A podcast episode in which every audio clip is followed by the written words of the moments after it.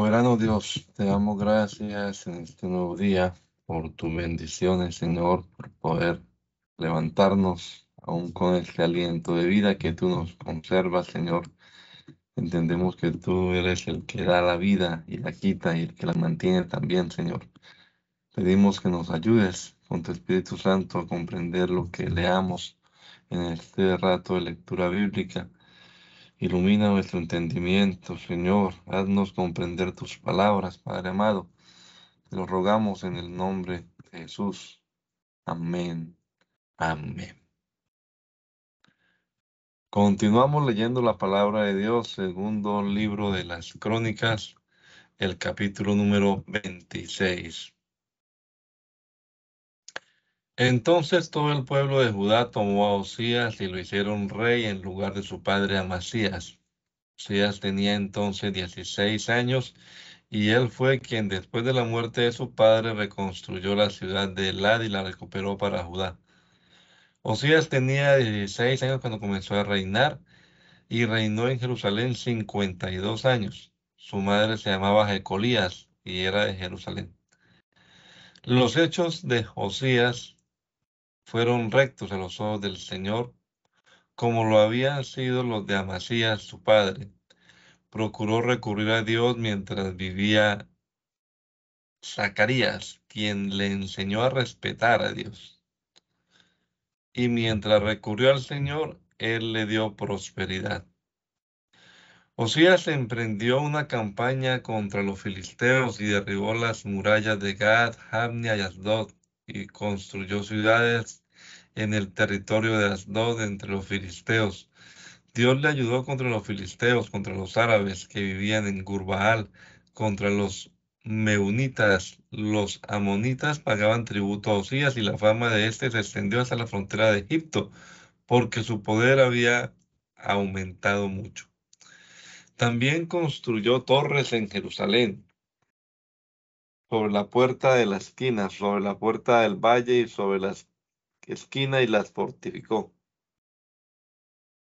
Además, construyó torres en el desierto y abrió muchos pozos porque tenía mucho ganado, tanto en la llanura como en la meseta. También tenía hombres trabajando en los campos y viñedos que poseía en las regiones montañosas y en sus huertos, pues era aficionado a la agricultura. Osías disponía además de un ejército en pie de guerra que salía a campaña organizado por destacamentos, según el registro hecho por Jehiel, el cronista real, y por Maaseías, el oficial, bajo la decisión de Ananías, uno de los comandantes del rey. El total de los jefes de familias compuestas por guerreros valientes era de 2.600 Bajo su mando había un ejército de 307.500 soldados en pie de guerra, una fuerza poderosa que podía ayudar al rey en sus guerras. Osías preparó para todo el ejército escudos, lanzas, cascos, corazas, arcos y ondas. Además, construyó en Jerusalén ingeniosas máquinas de guerra para colocarlas en las torres y en los puntos más altos de la muralla y disparar desde allí flechas y grandes piedras. Su fama se extendió hasta muy lejos, pues Dios le ayudó en forma tan extraordinaria que logró hacerse muy poderoso. Pero cuando se afirmó en el poder, se volvió orgulloso, lo cual fue su ruina. Fue infiel al Señor su Dios, pues entró en el templo del Señor para quemar incienso en el altar del incienso pero detrás de él entró el sacerdote Azarías, acompañado de 80 valientes sacerdotes del Señor, que enfrentaron al rey y le dijeron, Rey Osías, el ofrecer incienso al Señor no le corresponde a su majestad, sino a los sacerdotes descendientes de Aarón que están consagrados para hacerlo. Salga su majestad del santuario porque ha cometido una infidelidad al Señor y Dios no lo va a honrar por eso. Osías tenía un incensario en la mano para ofrecer el incienso y se enfureció con los sacerdotes. En ese momento, en pleno templo del Señor, junto al altar del incienso y en presencia de los sacerdotes, le salió lepra en la frente. Cuando el sumo sacerdote Azarías y todos los demás sacerdotes se fijaron en él, vieron que tenía lepra en la frente y lo sacaron inmediatamente de allí. El mismo, él mismo quería salir cuanto antes, pues el Señor lo había castigado. El rey Osías fue leproso hasta el día en que murió. Así que el rey vivió como leproso, aislado en una casa, y le prohibieron entrar en el templo del Señor, y Jotán, su hijo, se hizo cargo de la regencia y gobernó a la nación. El resto de la historia de Osías, desde el principio hasta el fin, lo escribió el profeta Isaías, hijo de Amós. Cuando Osías murió, lo enterraron eh, con sus antepasados en un cementerio de propiedad real tenía, teniendo en cuenta que era leproso. Después reinó en su lugar su hijo Jotán.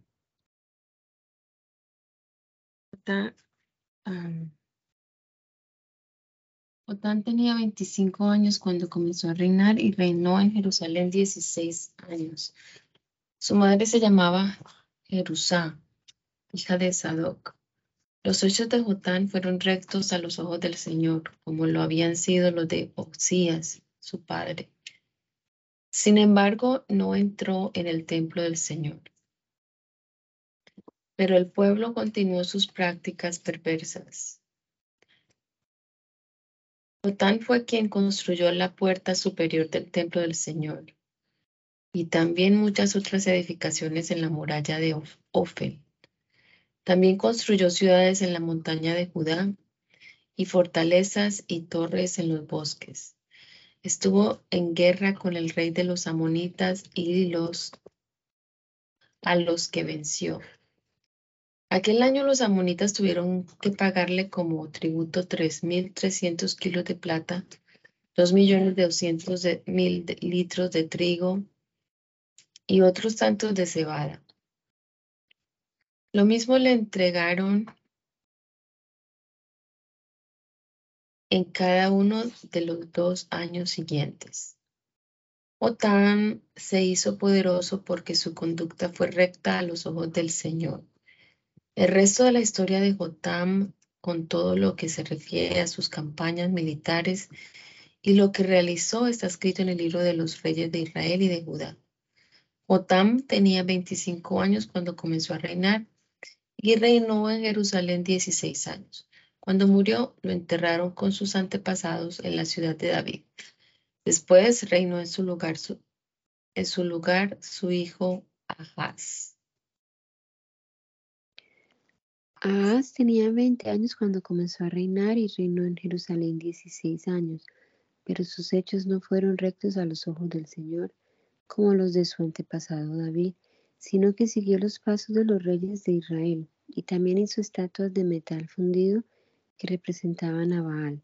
Quemó incenso en el valle de Ben Imón e, e hizo quemar a sus hijos en sacrificio, conforme a las prácticas infames de las naciones que el Señor había arrojado de la presencia de los israelitas.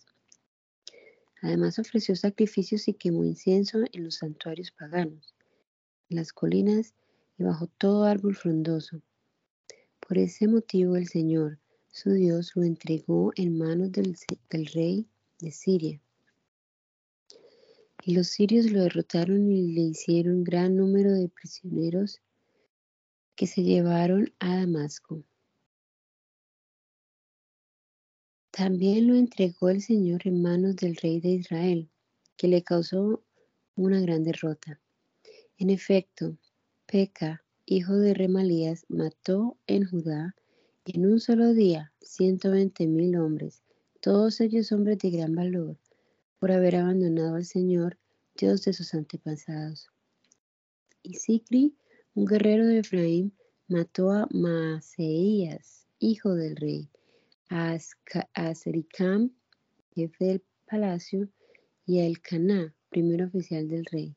Además, los soldados de Israel hicieron prisioneras a doscientas mil personas de Judá, entre mujeres, niños y niñas, y se apoderaron de muchas cosas y se las llevaron a Samaria. Había allí un profeta del Señor llamado Bet, que salió al encuentro del ejército cuando entraba en Samaria y les dijo, el Señor, Dios de los antepasados de ustedes, se enojó con Judá y por eso los ha entregado en manos de ustedes. Pero ustedes los han matado con un furor que ha llegado hasta el cielo. Además, han decidido hacer de la gente de Judá y Jerusalén sus esclavos y esclavas. ¿Pero acaso ustedes mismos no han pecado contra el Señor su Dios? Por tanto, háganme caso y devuelvan los prisioneros que hicieron y que son sus hermanos, porque el Señor está muy enojado con ustedes. Entonces Azarías, hijo de Joanán, Berequías, hijo de Mesilemot, Ezequías, hijo de Salum, y Amasá, hijo de Atalí, que eran de los principales jefes de Efraín, se pusieron frente a los que volvían de la guerra y les dijeron, no traigan aquí a los prisioneros, pues eso nos hará culpables ante el Señor. Lo que ustedes pretenden solo aumentará nuestros pecados y nuestras culpas, que ya son demasiados y que el Señor se enojará mucho con Israel. Entonces los soldados soltaron a los prisioneros y dejaron las cosas que les habían quitado delante de los jefes y de todo el pueblo.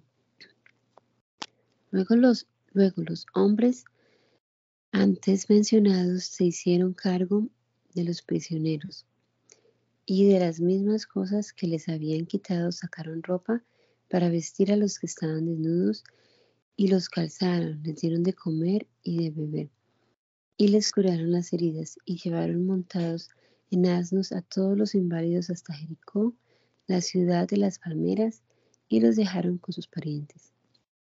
Después regresaron a Samaria.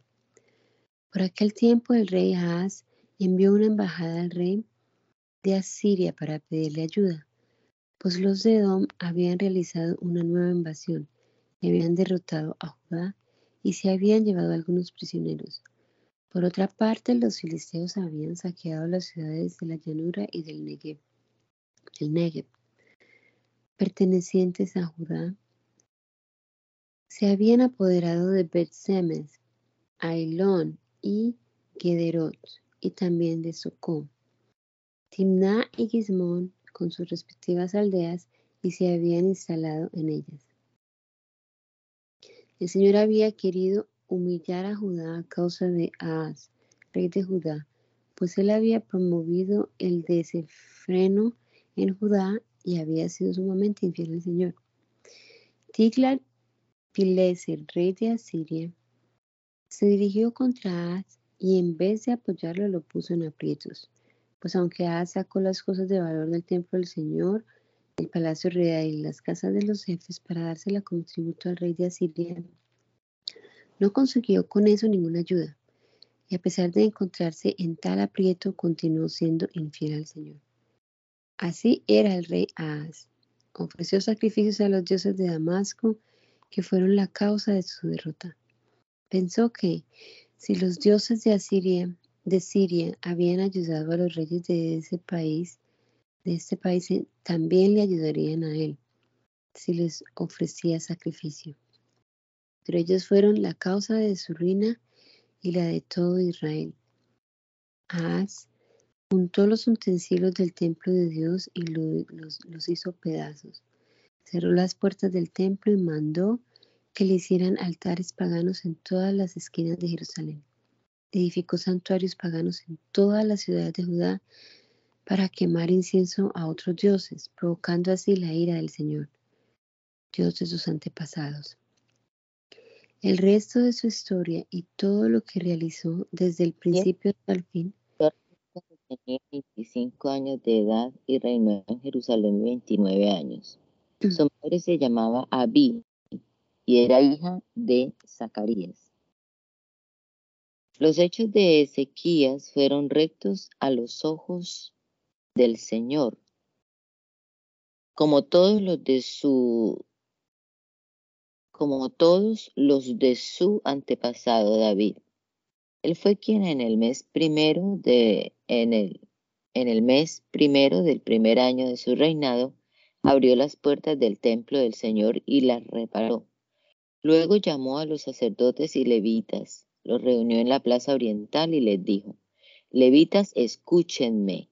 Purifíquense ahora y purifiquen también el templo del Señor, Dios de sus antepasados.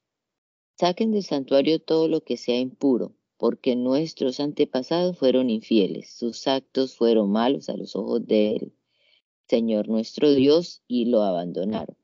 Apartaron su vista y despreciaron el lugar donde reside el Señor cerraron las puertas del vestíbulo, apagaron las lámparas y dejaron de quemar incienso y de ofrecer holocaustos en el santuario al Dios de Israel. Por eso el Señor se enojó con Judá y Jerusalén y las dejó convertidas en algo que causaba terror y espanto, como lo han visto ustedes con sus propios ojos. Por eso nuestros padres cayeron muertos en la guerra y nuestros hijos y nuestras esposas fueron llevados prisioneros. Así pues, he decidido hacer una alianza con el Señor Dios de Israel para que aparte su ira de nosotros. Por consiguiente, hijos míos, no se den descanso, porque el Señor los ha escogido para que estén siempre a su disposición y le sirvan y para que le ofrezcan incienso. Los levitas que inmediatamente empezaron a trabajar fueron los siguientes. De los descendientes de Keat, Maat, hijo de Amasía, Amasai, y Joel, hijo de Azarías, de los de Merarí, Quis, hijo de Abdi, y Azarías, hijo de Jaaleel, de los de Gersón, Joab, hijo de Simá, y Edén, hijo de Joab, de los de Elisafam, Sinri y Jehiel, de los de Asaf, Zacarías y Matanías, de los de Emán, Jehiel y Simí, y de los de Jedutún, Semaías y Uziel. Primero reunieron a sus parientes y se purificaron todos. Luego entraron en el templo para purificarlos según la orden que el rey les había dado de acuerdo con el mandato del Señor. Después penetraron los sacerdotes en el interior del templo para purificarlo. Sacaron al atrio del templo todas las cosas impuras que encontraron en el edificio interior y los levitas las llevaron al arroyo Cedrón.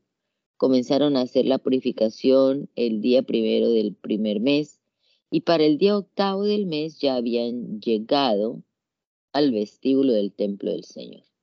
El resto del templo lo purificaron en otros ocho días y para el día dieciséis ya habían terminado. Después entraron en el palacio del rey Ezequías y le dijeron, ya hemos purificado todo el templo, el altar de los holocaustos con todos sus utensilios y la mesa para los panes consagrados con todos sus utensilios. También hemos ordenado y purificado todos los utensilios que el rey Ahaz durante su reinado había desechado por causa de su infidelidad y ahora están ya delante del altar del Señor. El rey Ezequiel se levantó muy temprano, reunió a las autoridades de la ciudad y se fue al templo del Señor. Llevaban siete becerros, siete carneros, siete corderos y siete cabritos como ofrenda por el pecado a favor de la familia real, del templo y de Judá. El rey ordenó a los sacerdotes descendientes de Aarón que los ofrecieran en holocausto sobre el altar del Señor. Los sacerdotes mataron los becerros, recogieron la sangre y rociaron con ella el altar. Luego hicieron lo mismo con los carneros y también con los corderos. Después llevaron los cabritos de la ofrenda por el pecado delante del rey y de la comunidad, y ellos pusieron las manos sobre los animales. A continuación, los sacerdotes los mataron y derramaron su sangre sobre el altar como ofrenda por el pecado, para obtener el perdón de los pecados de todo Israel, pues el rey había ordenado que el holocausto se ofreciera por todo Israel. Ezequías también puso en el templo del Señor levitas con platillos, alterios y cítaras, según la norma que David y Gad, vidente al servicio del rey, y el profeta Natán habían dado, porque aquella norma la había dado el Señor por medio de sus profetas. Los levitas estaban de pie con los instrumentos musicales de David y los sacerdotes con las trompetas. Entonces Ezequiel dispuso que se ofreciera el holocausto sobre el altar. Y en el momento de comenzar el holocausto, empezaron también los cantos en honor del Señor y el toque de las trompetas, acompañados por los instrumentos musicales del rey David. La comunidad estaba de rodillas en actitud de adoración mientras el coro cantaba y los sacerdotes tocaban las trompetas. Todo esto duró hasta que se terminó el holocausto.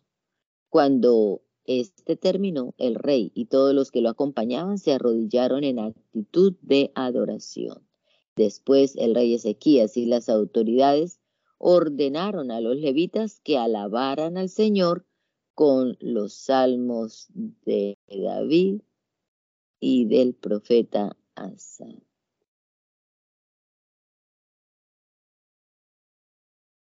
Y ellos lo hicieron con mucha alegría y también se arrodillaron en actitud de adoración. Luego Ezequías dijo a la gente, ya que ustedes se han consagrado ahora al Señor, acérquense y traigan sacrificios y ofrendas de acción de gracias para el templo del Señor. Entonces la comunidad llevó sacrificios y ofrendas de acción de gracias, y los que tuvieron voluntad de hacerlo ofrecieron holocaustos. Los animales que llevó la comunidad para los holocaustos fueron 70 toros, 100 carneros y 200 corderos. Todo era para ofrecerlo al Señor como holocausto. El total de animales que ofrecieron fue de 600 reses y 3.000 cabezas de ganado menor. Pero como había pocos sacerdotes y no alcanzaban a quitarles la piel a todos los animales para los holocaustos, tuvieron que ayudarles sus hermanos, los levitas, a terminar la labor, hasta que los otros sacerdotes se purificaron porque los levitas se habían mostrado mejor dispuestos a purificarse que los sacerdotes. Además, había una gran cantidad de holocaustos que ofrecer y la grasa de los sacrificios de reconciliación y las ofrendas de vino que se hacían junto con los holocaustos.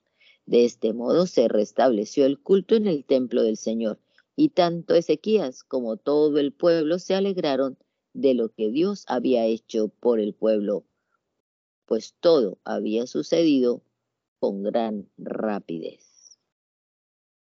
Ezequías mandó avisar en todo Israel y Judá y también envió cartas a Efraín y Manasés para invitarlos a acudir al templo del Señor en Jerusalén a celebrar la Pascua al Señor Dios de Israel. El rey, después de haber consultado con sus funcionarios y con toda la comunidad de Jerusalén, había decidido celebrar la Pascua en el segundo mes ya que no había podido celebrarla a su debido tiempo porque no había bastantes sacerdotes que se hubieran purificado ni el pueblo se había reunido en Jerusalén. Y como tanto al rey como a toda la comunidad les había parecido buena la propuesta, decidieron hacer circular por todo Israel, desde Beerseba hasta Dan, la invitación a ir a celebrar en Jerusalén la Pascua al Señor Dios de Israel, porque antes no, lo, no la habían celebrado con mucha asistencia como estaba prescrito. Así pues salieron mensajeros por todo Israel y Judá con cartas al rey y de sus funcionarios para proclamar la orden real. Israelitas, vuélvanse al Señor, Dios de Abraham, Isaac e Israel, y Él se volverá a ustedes el resto que ha escapado de las manos de los reyes de Asiria. No sean como sus antepasados y como sus hermanos, que por ser infieles al Señor Dios de sus antepasados, Él los entregó a la destrucción, como ustedes ven. Por consiguiente, no sean tercos como sus antepasados, extienda la mano al Señor para renovar la alianza y vengan a su santuario que Él ha consagrado para siempre. Sirvan al Señor su Dios y Él dejará de estar enojado con ustedes. Ustedes se vuelven al Señor, los enemigos que ahora tienen prisioneros a sus hermanos y a sus hijos tendrán compasión de ellos y los dejarán volver a este país, porque el Señor, el Dios de ustedes, es compasivo y misericordioso y no los rechazará a ustedes si ustedes se vuelven a Él. Los mensajeros recorrieron el territorio de Efraín y Manasés, yendo de ciudad en ciudad hasta llegar a Zabulón. Pero la gente se reía y se burlaba de ellos. Sin embargo, algunos hombres de las tribus de Aser, Manasés y Zabulón se humillaron ante Dios y acudieron a Jerusalén. Dios también movió a la gente de Judá para que estuviera de acuerdo en cumplir la orden del rey y de las autoridades según lo mandado por el Señor. Así pues, una multitud sumamente grande se reunió el segundo mes en Jerusalén para celebrar la fiesta de los panes sin levadura. Empezaron por quitar todos los altares y lugares para quemar incienso que había en Jerusalén y los echaron al arroyo, al arroyo Cedrón. El día 14 del segundo mes mataron el cordero de la Pascua. Los sacerdotes y levitas, sintiendo vergüenza de sí mismos, se purificaron y llevaron al templo del Señor animales para los holocaustos. Luego ocuparon sus puestos según les está asignado en la ley de Moisés, hombre de Dios. Los sacerdotes rociaban la sangre que les entregaban los levitas. Y como en la comunidad había muchos que no se habían purificado, los levitas tuvieron que matar para la Pascua los animales de todos aquellos que no se habían purificado a fin de consagrarlos al Señor. En efecto, un gran número de personas de Efraín, Manasés, Isaacar y Saulón participaron de la comida de la Pascua, pero no de acuerdo con lo escrito, pues no se habían purificado. Pero Ezequías oró por ellos, diciendo, Señor bondadoso, perdona a todos los de corazón sincero que te buscan a ti, oh Señor, Dios de tus antepasados, aunque no se hayan purificado como lo requiere la santidad del templo. Y el Señor atendió la petición de Ezequías y perdonó al pueblo. Así que durante siete días los israelitas que se encontraban en Jerusalén celebraron con mucha alegría la fiesta de los panes sin levadura. Y los sacerdotes y levitas estuvieron alabando diariamente al Señor con los ah, imponentes instrumentos de música sagrada. Ezequiel felicitó a todos los levitas que habían demostrado sus excelentes disposiciones para el servicio del Señor. Y después de haber participado de la comida de la fiesta durante siete días, de haber ofrecido sacrificios de reconciliación y de haber alabado al Señor, Dios de su antepasado, toda la comunidad decidió prolongar la fiesta por otros siete días, lo cual hicieron muy contentos porque Ezequiel, rey de Judá, regaló a la comunidad mil becerros y siete mil ovejas, y por su parte las autoridades regalaron al pueblo mil becerros y diez mil ovejas. Muchos sacerdotes se purificaron. Toda la comunidad de Judá se alegró, lo mismo que los sacerdotes, los levitas y toda la gente que había venido de Israel y los extranjeros que llegaron del territorio de Israel o que vivían en Judá.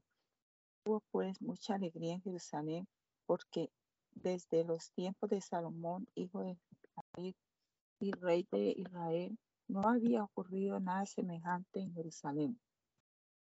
Después los sacerdotes y levitas de pie bendijeron al pueblo y el Señor los escuchó y su oración llegó hasta el cielo, el lugar donde el Dios Santo reside.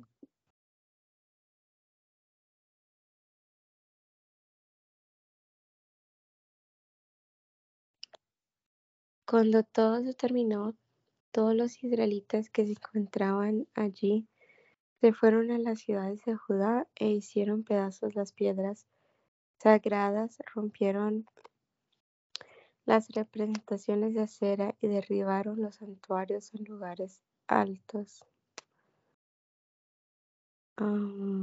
hasta que terminaron con todas aquellas cosas en todo Judá y en Benjamín y también en Efraín y Manasés. Luego todos los israelitas regresaron a sus ciudades, cada uno a su propiedad. Ah, después Ezequías repartió a los sacerdotes y levitas por turnos para que unos y otros, cada uno según su propio oficio, ofrecieran holocaustos y sacrificios de reconciliación, dieran gracias y alabaran al Señor y sirvieran en las puertas del templo. Además, el rey contribuyó de sus propios bienes para el holocausto de la mañana y de la tarde, para los holocaustos del sábado, de la fiesta de luna nueva y de las fiestas solemnes, como está escrito en la ley del Señor. Y cuando la orden se difundió, los israelitas dieron con gran generosidad lo mejor de su cosecha de trigo, vino, aceite, miel y toda clase de productos del campo. También llevaron la décima parte de todos sus productos en gran cantidad. También los habitantes de Israel y los que vivían en otras ciudades de Judá trajeron la décima parte del ganado vacuno y del ganado menor, y la décima parte de las cosas consagradas al Señor su Dios. Todo lo colocaron en montones. En el tercer mes empezaron a amontonar aquellas cosas y terminaron en el séptimo.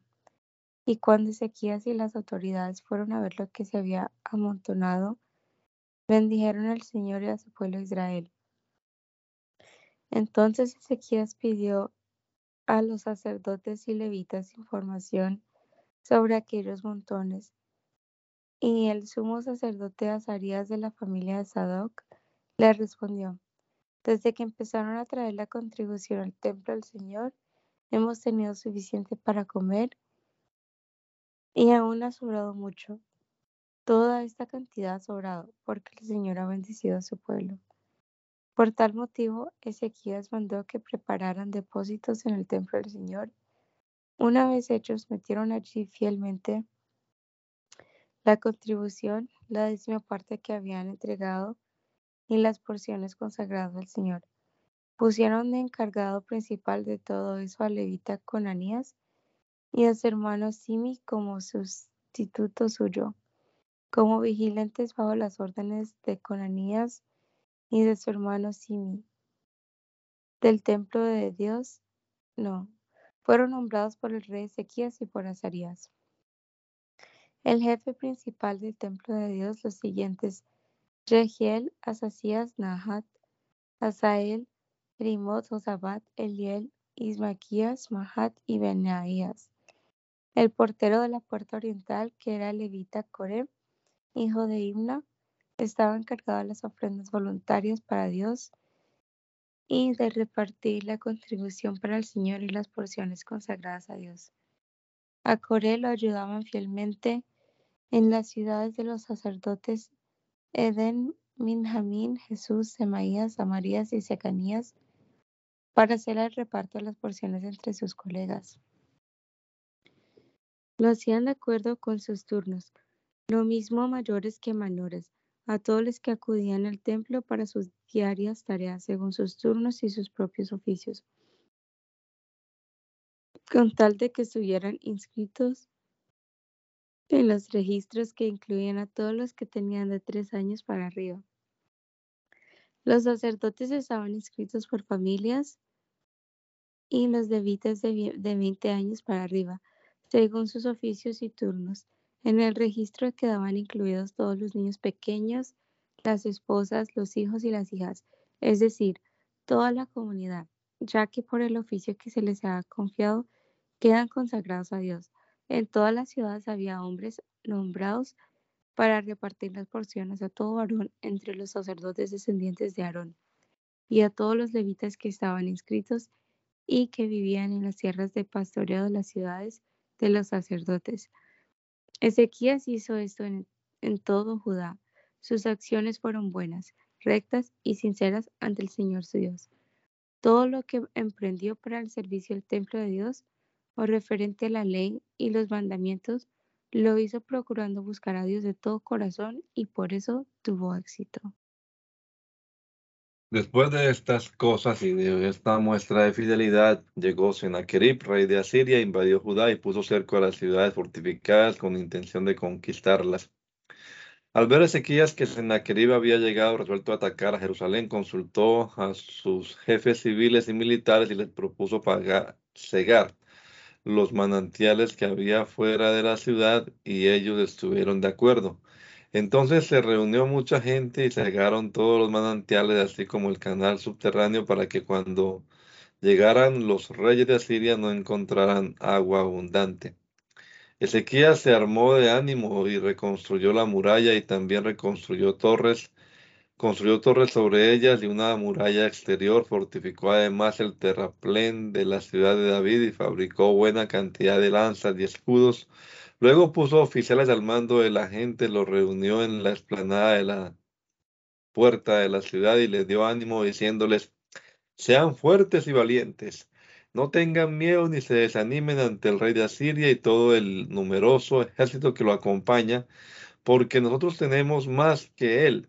Él cuenta con la fuerza de los hombres, pero con nosotros está el Señor nuestro Dios para ayudarnos a luchar nuestras batallas. Al oír las palabras del rey Ezequías, el pueblo se sintió animado.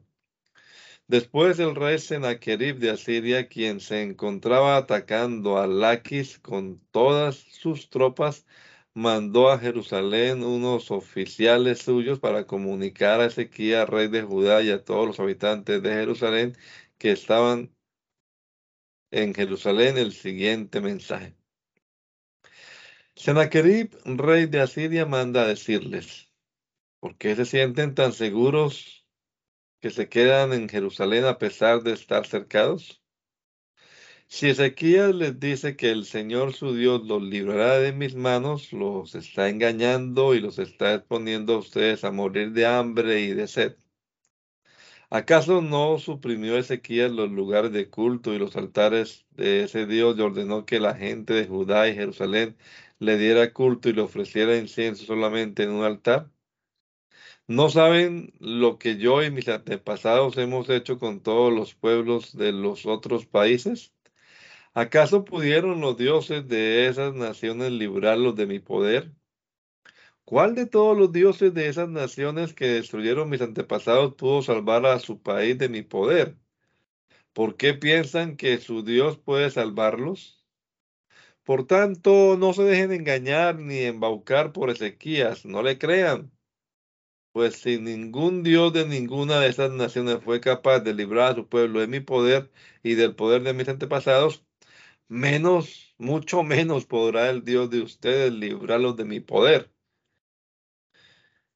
Esto y más todavía dijeron los oficiales del rey de Asiria contra Dios el Señor y contra su siervo Ezequías. Sennacherib escribió además cartas en que insultaba al Señor Dios de Israel y en que decía contra él, Así como los dioses de los pueblos de otros países no pudieron librarlos de mi poder, tampoco el Dios de Ezequías podrá librar de mi poder a su pueblo.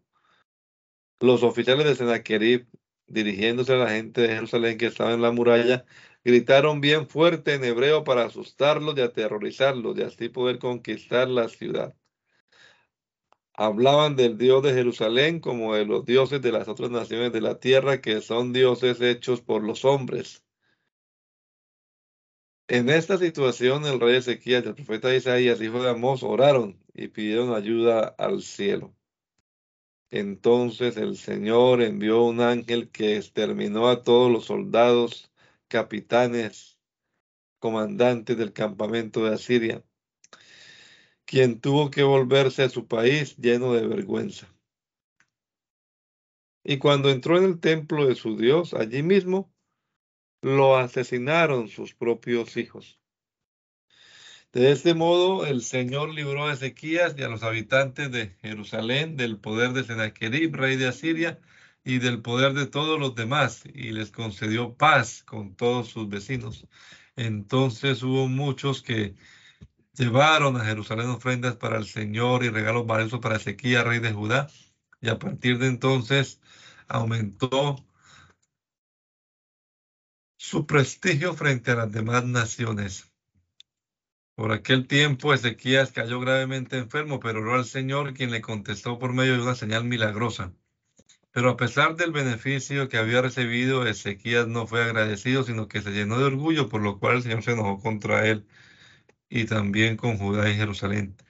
Sin embargo, a pesar de su orgullo, Ezequías se humilló ante Dios y lo mismo hicieron los habitantes de Jerusalén. Y el Señor no descargó su ira sobre ellos mientras Ezequías vivió. Ezequías gozó de grandes riquezas y honores y llegó a acumular grandes cantidades de plata, oro, piedras preciosas, perfumes, escudos y toda clase de objetos valiosos. Construyó también almacenes para guardar los cereales, el vino, el aceite y establos para toda clase de ganado y rediles para los rebaños. Además hizo construir y tuvo mucho ganado mayor y menor, pues Dios eh, le concedió muchísimos bienes.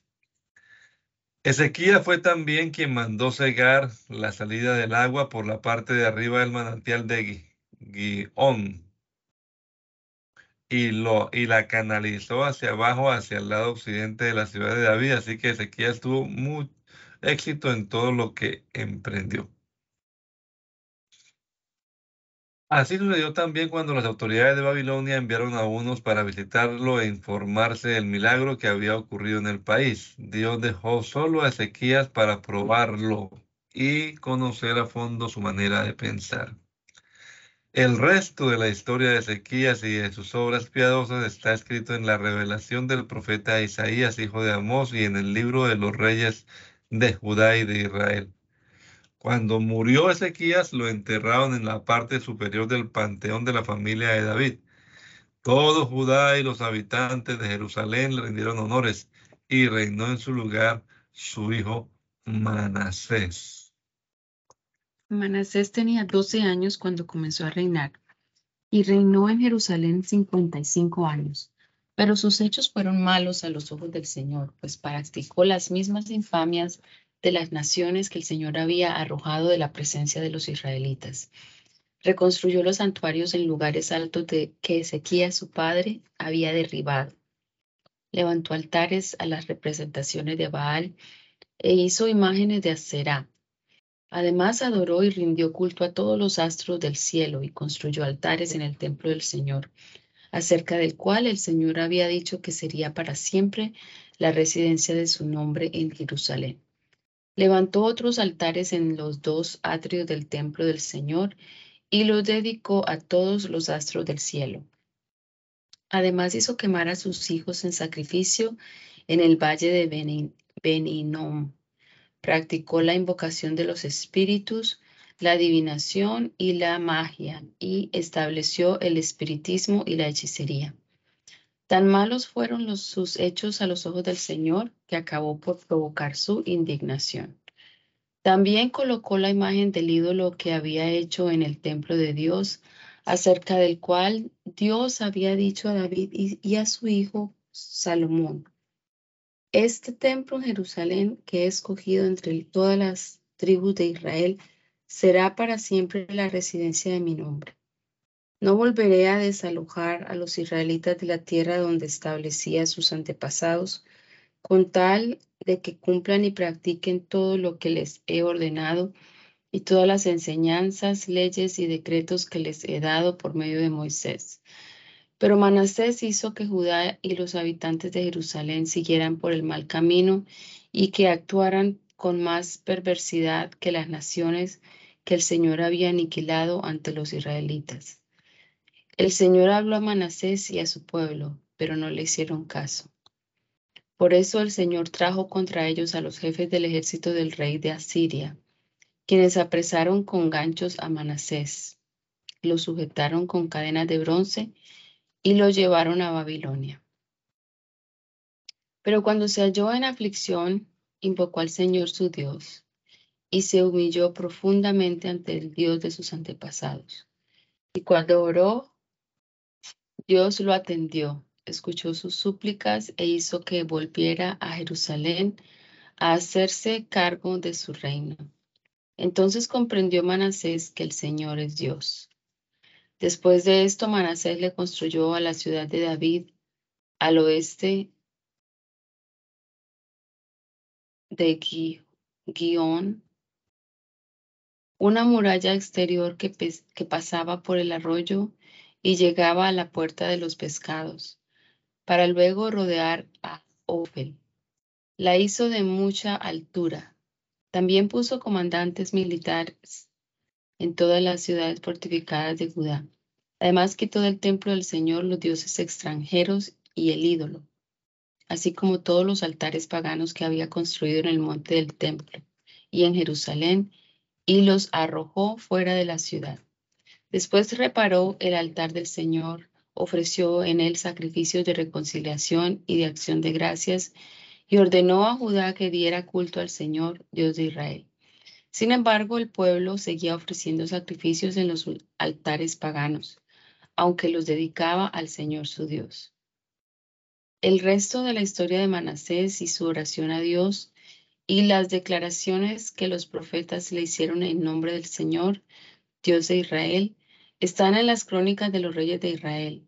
Su oración y la respuesta que recibió, todo lo relativo a su pecado e infidelidad y a los sitios donde construyó santuarios en lugares altos y donde puso las imágenes de Aserá y los ídolos ante, antes de humillarse ante, y los ídolos antes de humillarse ante Dios están escritos en la historia de sus profetas.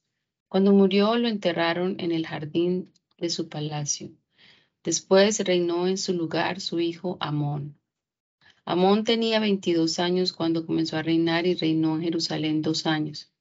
Pero sus hechos fueron malos a los ojos del Señor, como los de su padre Manasés. Ofreció sacrificios y rindió culto a todos los ídolos que su padre Manasés había hecho, pero no se humilló ante el Señor, como lo hizo su padre Manasés, sino que acumuló más culpas. Sus oficiales conspiraron contra él y lo asesinaron en su palacio.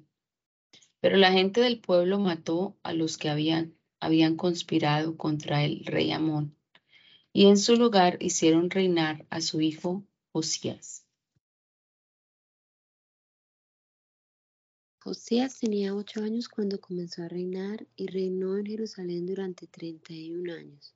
Los hechos de Josías fueron rectos a los ojos del Señor, pues siguió la conducta de David, su antepasado, sin desviarse de ella para nada. En el octavo año de su reinado, cuando todavía joven, siendo todavía joven, Josías empezó a buscar al Dios de su antepasado David.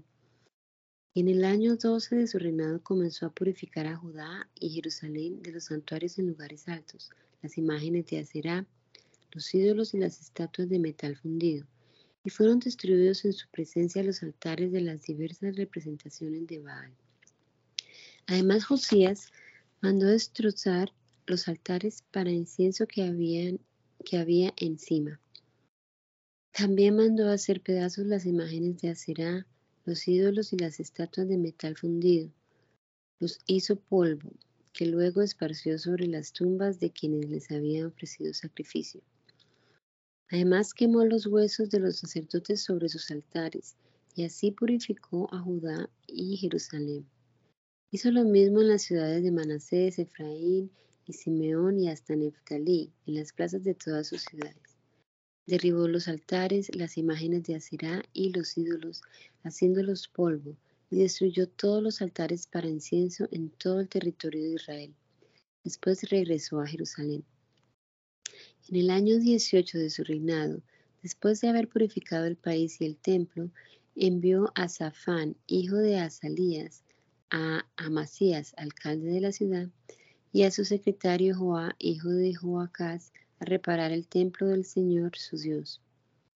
Entonces estos fueron a ver al sumo sacerdote Ilquías y le entregaron el dinero que había sido llevado al templo de Dios y que los levitas porteros habían recogido en Manasés y Efraín.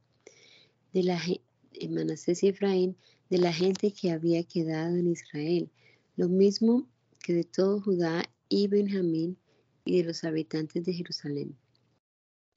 Luego se lo entregaron a los encargados de las obras del templo del Señor, para que ellos a su vez pagaran a los que trabajaban en la reparación del templo. Entregaron el dinero a los carpinteros y maestros de obras, para que compraran piedras de cantería y madera para los amarres y para poner vigas a los edificios que los reyes de Judá habían dejado de derruir. Estos hombres hacían su trabajo fielmente y los que estaban al frente de ellos eran los levitas Hat y Abdías, descendientes de Merari, y Zacarías y Mesulam, descendientes de Keat, que eran los jefes. Ellos estaban también al frente de los cargueros y dirigían a todos los que trabajaban en la obra. Todos los levitas eran músicos y algunos de ellos eran cronistas, comisarios o porteros. Cuando sacaban el dinero que había sido llevado al templo del Señor, el sacerdote Silquías encontró el libro de la ley del Señor dado por medio de Moisés. Enseguida le contó a Safán, el cronista, que había encontrado el libro de la ley en el templo del Señor, y le entregó el libro a Safán, quien lo llevó al rey y le informó del asunto diciéndole, los servidores de su majestad están haciendo todo lo que se les encargó. Han fundido la plata que había en el templo y la han entregado a los que dirigen las obras y a los encargados de estas. También informó Safán al rey de que el sacerdote Silquías le había entregado un libro y lo leyó Safán al rey. Al escuchar el rey lo que decía el libro de la ley, se rasgó la ropa y enseguida ordenó a Ilquías, a Aicam, hijo de Safán, a Abdón, hijo de Micaías, a Safán, el cronista, y a Asaías, oficial del rey, vayan a consultar al Señor por mí y por la gente que queda en Israel y Judá en cuanto al contenido de este libro que se ha encontrado, pues el Señor debe estar muy furioso con nosotros, ya que nuestros antepasados no prestaron atención a lo que dijo el Señor, ni pusieron en práctica todo lo que está escrito en este libro. Ilquías y los que el rey nombró fueron a ver a la profetisa Ulda, esposa de Salum, hijo de Tikba y nieto de Arnaz encargados del guardarropa del templo. Hulda vivía en el segundo barrio de Jerusalén y cuando le hablaron, ella les contestó, esa es la respuesta del Señor, Dios de Israel. Díganle a la persona que los ha enviado a consultarme que yo, el Señor, digo, voy a acarrear un desastre sobre este lugar y sobre sus habitantes, conforme a todas las maldiciones que están escritas en el libro que han leído delante del rey de Judá pues me han abandonado y han quemado incenso a otros dioses, provocando mi irritación con todas sus prácticas. Por eso se ha encendido mi ira contra este lugar y no se apagará. Díganle pues al rey de Judá, que los ha enviado a consultar al Señor, que el Señor, el Dios de Israel, dice también, por haber prestado atención a lo que has oído y porque te has conmovido y sometido a mí al escuchar mi declaración contra este lugar y sus habitantes, por haberte humillado ante mí, haberte rasgado la ropa y haber llorado ante mí, yo también por mi parte te he escuchado. Yo, el Señor, te lo digo. Yo te concederé morir en paz y reunirte con tus antepasados sin que llegues a ver el desastre que voy a acarrear sobre este lugar y sobre sus habitantes. Los enviados del rey regresaron para llevarle a, a este la respuesta.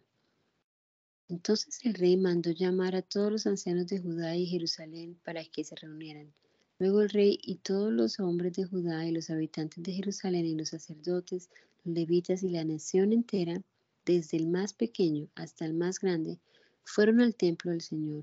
Allí el rey les leyó en voz alta todo lo que decía el libro de la alianza que había sido encontrado en el templo del Señor.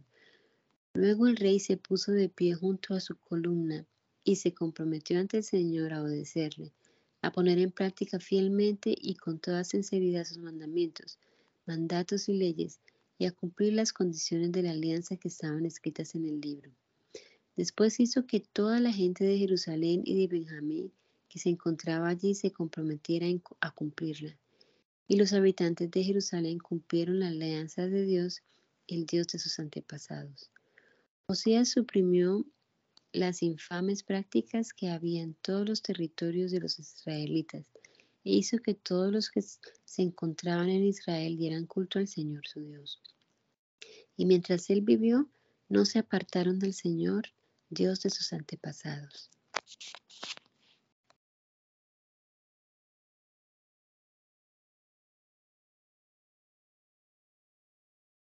Josías celebró en Jerusalén la Pascua en honor del Señor. El día 14 del primer mes del año se sacrificó el cordero para la fiesta. Instaló a los sacerdotes en sus puestos de servicio y los animó a que atendieran el servicio del templo del Señor. Además, a los levitas, que eran los maestros de todo Israel y que estaban consagrados al Señor, les dio las siguientes instrucciones. Coloquen el cofre sagrado en el templo que construyó Salomón, hijo de David y rey de Israel. Ya no tendrán que llevarlo en hombros. Ahora dedíquense a servir al Señor su Dios y a Israel, pueblo del Señor. Organícense por familias y turnos, según lo dejaron escrito David, rey de Israel, y su hijo Salomón. Quédese en el santuario un grupo de levitas por cada grupo de familias, como representantes de los grupos de familias de los otros israelitas, sus hermanos. Sacrifiquen el cordero de la Pascua, purifíquense y preparen lo necesario para que sus hermanos puedan cumplir lo que el Señor ordenó por medio de Moisés. Luego Josías, de su propio ganado, dio a toda la gente del pueblo que se encontraba allí animales para celebrar la Pascua, corderos y cabritos, con un total de treinta mil cabezas y además tres mil novillos. También los funcionarios del rey hicieron donativos voluntarios al pueblo, a los sacerdotes y a los levitas. A su vez, Hilcías, Zacarías y Jehiel, encargados del templo de Dios, entregaron a los sacerdotes 2.700 animales para celebrar la Pascua y 300 novillos. Y Conanías y sus colegas, Semaías y Natanael, así como Asabaías, Jehiel y Josabad, jefes de los levitas, les entregaron cinco mil animales para la celebración de la Pascua y quinientos novillos. Estando así ya dispuesta la celebración, los sacerdotes ocuparon sus puestos y los levitas se organizaron según sus turnos, como lo había ordenado el rey. Entonces sacrificaron los animales de la Pascua y mientras los levitas desollaban a los animales, los sacerdotes rociaban el altar con la sangre que los levitas les pasaban. Después retiraron la grasa que debía ser quemada de acuerdo con los grupos de familias del pueblo para que la ofrecieran al Señor, como está ordenado en el libro de Moisés. Y lo mismo hicieron con los novillos. A continuación, asaron los animales para la celebración de la Pascua como está prescrito y las demás ofrendas sagradas las cocieron en ollas, calderos y sartenes, y a toda prisa las repartieron entre toda la gente del pueblo. Luego los levitas prepararon lo que les correspondía a ellos y a los sacerdotes, porque los sacerdotes descendientes de Aarón estuvieron atareados hasta la noche ofreciendo los holocaustos y la grasa. Por eso los levitas tuvieron que preparar la parte que les correspondía a ellos y a los sacerdotes descendientes de Aarón. En cuanto a los cantores descendientes de Asaf, también estaban en sus puestos, según lo dispuesto por David. Asaf, Anán y Jedutún, vidente al rey, vidente al servicio del rey. Los porteros estaban en sus respectivas puertas. Ninguno de ellos tuvo que abandonar su puesto porque sus colegas los levitas les prepararon la parte de los sacrificios que les correspondía. Así se organizó todo el servicio del Señor aquel día para celebrar la Pascua y ofrecer los holocaustos sobre el altar del Señor según lo había mandado el rey Josías. Los israelitas que estaban presentes en aquella ocasión celebraron la Pascua y los siete días en que se come el pan sin levadura. Nunca se había celebrado en Israel una Pascua como esta desde la época del profeta Samuel.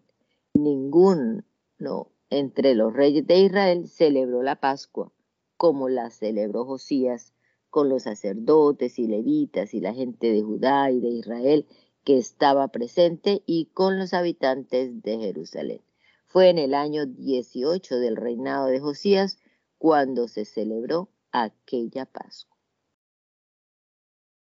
Más tarde, cuando Josías ya había restaurado el templo, Necao, rey de Egipto, se dirigió hacia el río Éufrates para dar una batalla en Carquemis.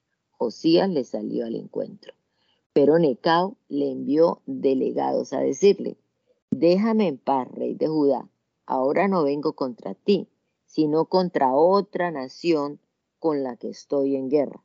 Dios me ha ordenado que me dé prisa Así que por tu propio bien, deja de oponerte a Dios, que está de mi parte, y así no te destruirá.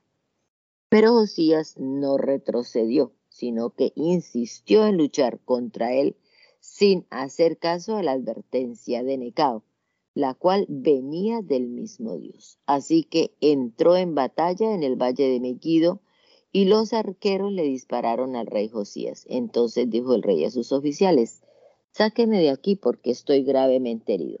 Sus oficiales lo sacaron del carro de combate, lo trasladaron a un segundo carro que tenía y lo llevaron a Jerusalén donde murió.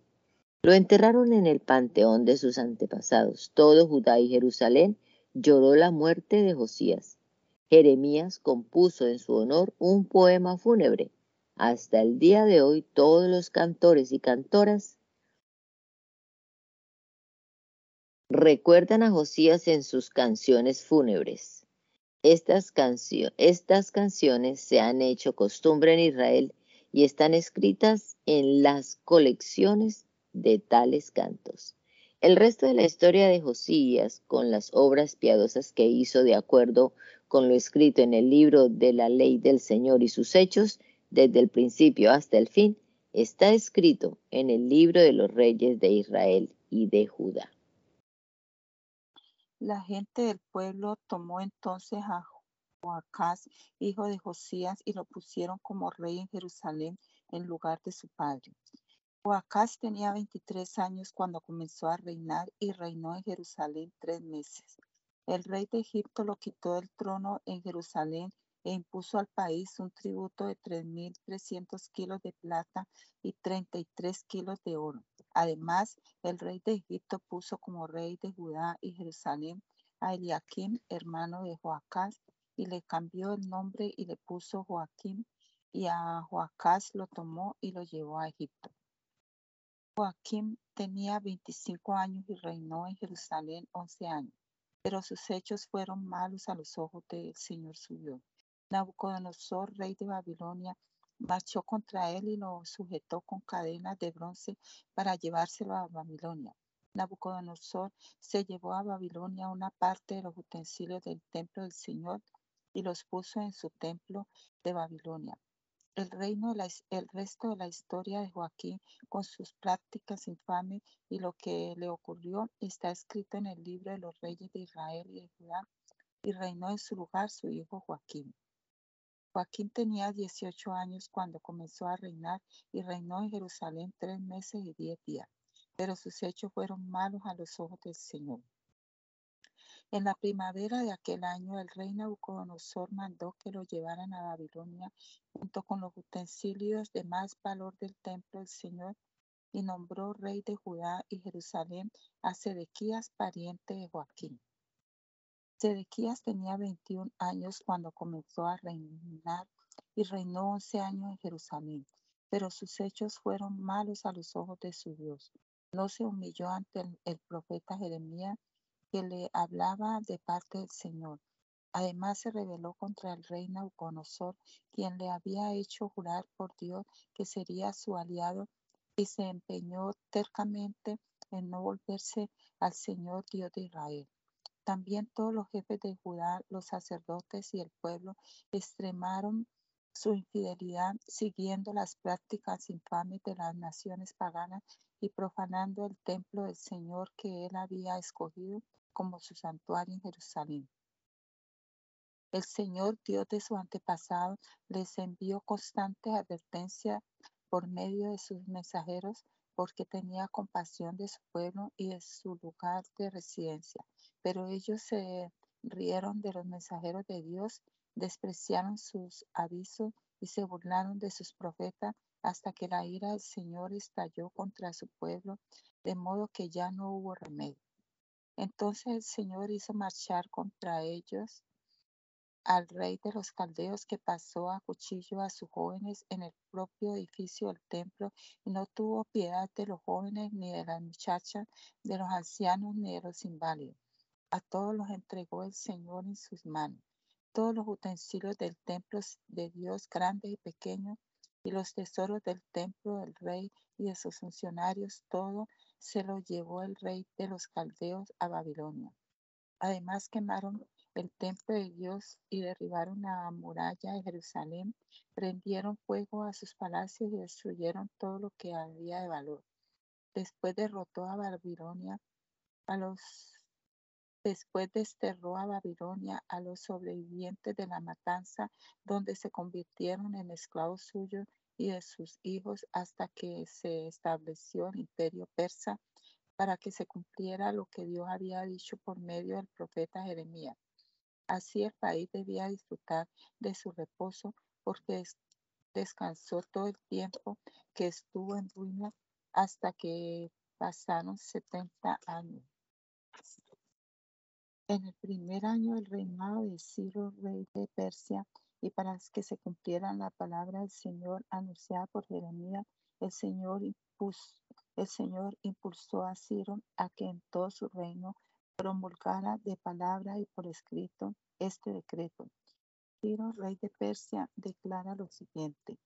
El Señor, Dios de los cielos, ha puesto en mis manos todos los reinos de la tierra y me ha encargado que le construya un templo en Jerusalén que está en la región de Judá. Así que a cualquiera de ustedes que pertenezca al pueblo del Señor, que el Señor su Dios lo ayude y váyase allá. Gracias, Señor Jesús, te damos en esta mañana por tu fidelidad, tu bondad. Gracias, Señor, por este nuevo día que nos has regalado. Gracias, Señor Jesús, por todas tus bendiciones, por este tiempo que hemos podido sacar para leer tu palabra. Ayúdanos a aplicarlo, a buscarte de todo corazón, a seguir tus mandamientos y tú te encargarás de lo demás. Te damos gracias, Señor. Te pedimos, Señor Jesús, que nos guardes de todo mal y que nos ayudes en el día de hoy, llenándonos de sabiduría, de discernimiento y prudencia. Gracias, Señor Jesús, en tu nombre. Amén.